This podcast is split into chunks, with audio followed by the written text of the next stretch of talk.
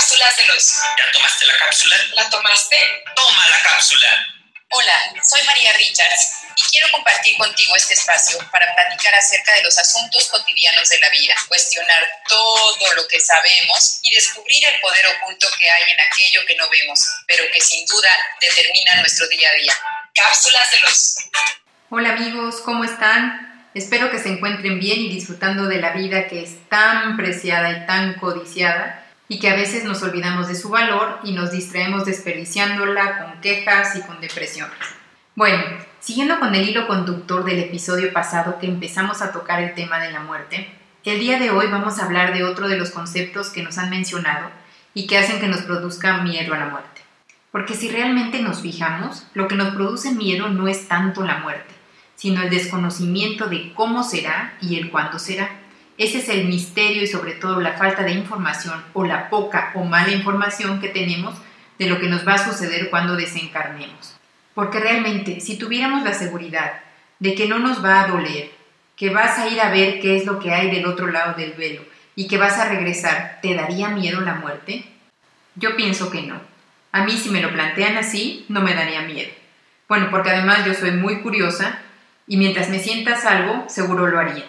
Muchos de los viajes que hacemos los hacemos con ese propósito, de ir a un lugar, conocer qué es lo que hay por allá, vivirlo por un rato y regresar. Esto es lo mismo que sucede con la muerte. El tema es que dudamos de la poca o mala información que tenemos porque no creemos que sea confiable. Pero existe mucha información al respecto. Desde las civilizaciones más antiguas ya se hablaba acerca de la muerte. Los mayas, la cultura egipcia tiene un libro muy antiguo que se llama el libro de los muertos, cuyos conceptos son muy similares al libro tibetano de los muertos de los budistas, que anteriormente se conocía como el libro del bardo Todol, en donde se presenta una guía paso a paso de lo que se tiene que hacer según las creencias de los budistas para acompañar al alma de la persona que desencarnó en el recorrido del tránsito.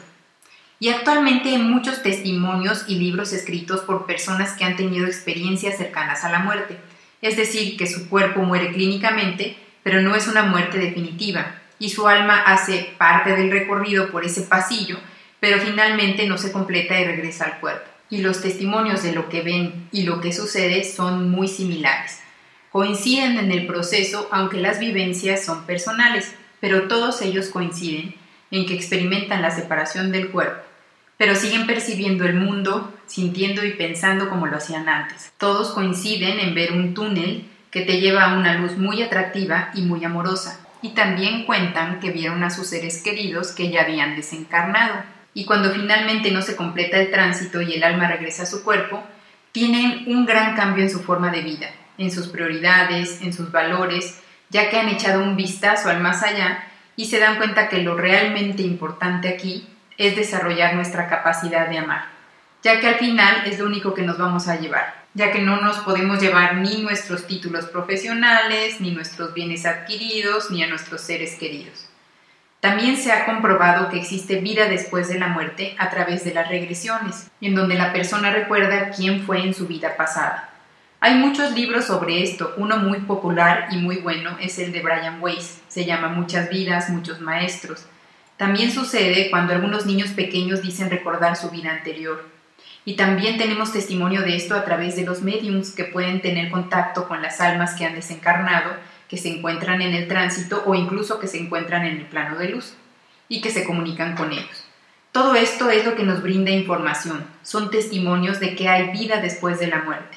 Gracias a todo esto podemos conocer el proceso que sigue el alma y podemos informarnos y prepararnos para saber qué es lo que podemos hacer nosotros para que ese tránsito sea fluido y también qué podemos hacer por nuestros seres queridos que desencarnan, cómo podemos ayudarlos desde ese plano en su recorrido. Y es que en el recorrido que hace nuestra alma, desde que se desprende del cuerpo hasta llegar al reino de la luz, a ese recorrido se le llama tránsito. El tránsito es el pasillo que recorremos cuando salimos de una habitación que llamamos vida eterna y tenemos que cruzar el pasillo que nos lleva a la habitación del reino espiritual. Al recorrido de ese pasillo se le llama tránsito o bardo. Bueno, cuando el cuerpo físico deja de funcionar y el alma sale del cuerpo, cuando despierta se da cuenta de que la conciencia sobrevive a la muerte y que sigue siendo él o ella misma y que sigue viendo y escuchando, pero ya no tiene cuerpo para interactuar en este plano. Y si no tenemos información sobre esto que estamos comentando, podemos entonces pasar por estados de confusión y de miedo, y querer regresar a la vida como la teníamos antes, es decir, estar en contacto con los seres queridos, seguir con la vida normal, pero como ya no se puede, porque ya no se cuenta con el vehículo con el cual el alma puede experimentar en el plano humano, que es el cuerpo, esto hace que el proceso de disolución de los otros cuerpos que mencionamos en el episodio anterior, el etérico, el emocional y el mental bajo, se prolongue y el alma pueda quedarse, entre comillas, atrapada. Y esto puede durar unas horas, unos días, meses o incluso muchos años terrenales. Y digo terrenales porque una vez saliendo el alma del cuerpo no existe el tiempo. Y bueno, el querer contactar con los seres queridos y no poder hacerlo hace que el alma se desespere y busque otras formas de contactar. Ahí es cuando los familiares sienten las presencias. No los pueden ver, pero sienten que ahí están. O se mueven los objetos, se escuchan ruidos raros, se apagan las luces, etc. Este tipo de contacto no resulta amoroso para los que aún estamos vivos. Y no es así porque el alma que los quiere contactar no se encuentra tampoco en paz. Bien, vamos a seguir estableciendo puntos del proceso que vamos a vivir cuando se dé el fallecimiento del cuerpo físico. Es muy importante saber que la muerte no causa ningún dolor. Nadie vive el estertor de la muerte. El estertor es ese sonido raro que hacen los moribundos cuando respiran, provocado por la mucosa acumulada en la garganta y la debilidad que tiene para respirar, y que anuncia también la proximidad del momento del fallecimiento físico. El alma, cuando el cuerpo está concluyendo sus funciones, se sale un poco antes. Incluso cuando se practica el suicidio o la muerte se da por algún accidente o por alguna enfermedad, el alma se sale y no siente ningún dolor. Cae como en un sueño y cuando despierta se da cuenta de que sigue vivo. Es por eso que en ocasiones cuando alguien vive en un estado desesperado y con mucho sufrimiento y decide terminar con su vida, el alma sufre mucho porque al despertar se da cuenta de que no murió y que el sufrimiento no se dejó atrás. Se despierta pensando y sintiendo lo mismo que sentía cuando aún estaba vivo, pero ahora con más confusión por el dolor que pudo haber causado a sus familiares con la forma en que decidió morir. Entonces el alma no sufre la muerte, se despierta y se da cuenta que sigue viva. En ese momento se presenta ante ella la película de su vida, desde el inicio hasta el final con el objeto de que el alma se dé cuenta de que ya murió, que ya se desprendió del cuerpo físico, que ya terminó el tiempo de vida que tenía en esta encarnación. Ahí el alma tiene dos opciones. Al darse cuenta de esto, o lo acepta o se resiste. Si se resiste, va a pasar lo que comenté anteriormente, va a tratar de recuperar su vida anterior. Si se da cuenta que ya el cuerpo físico está muerto y lo acepta, entonces se va a abrir ante ella una puerta con una luz blanca muy brillante, invitándola a ir hacia ella. Ahí tiene dos opciones, el decidir ir hacia la luz, aunque eso implique dejar todo, absolutamente todo atrás, sus recuerdos, sus pertenencias, sus seres queridos, desapegarse de todo y tener una confianza absoluta para continuar con su proceso evolutivo. O bien surgen los apegos, tanto emocionales como mentales, y no nos queremos desprender de ellos. La mayoría de las almas invierten tiempo en deshacerse de sus cuerpos emocionales y mentales y empiezan el proceso del desapego. ¿Qué es lo que puede mantenernos apegados?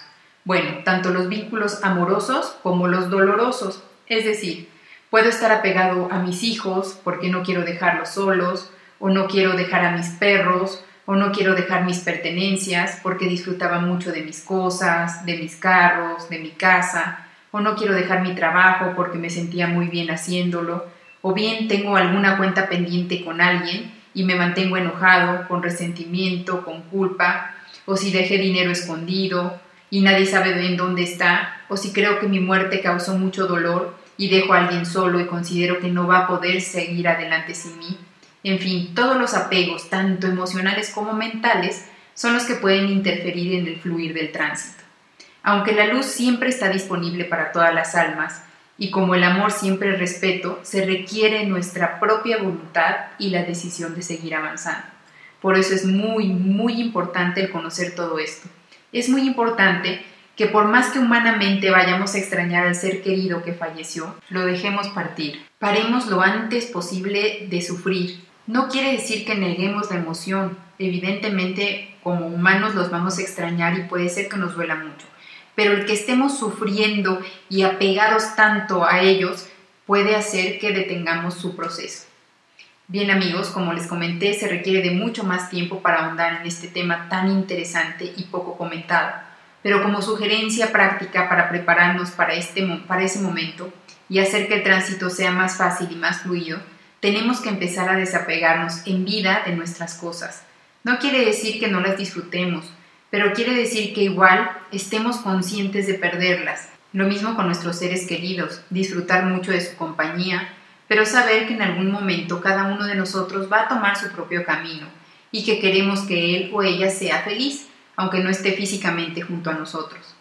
Aligerar nuestra carga deshaciéndonos de culpas, de resentimientos, de rencores, de enojos, de cuentas pendientes y sembrar, sembrar con acciones que den testimonio de ese ser amoroso que somos, para que cuando estemos en el otro plano podamos recolectar todos esos actos y aprendizajes que sembramos aquí en la tierra, que finalmente es lo único que nos vamos a llevar.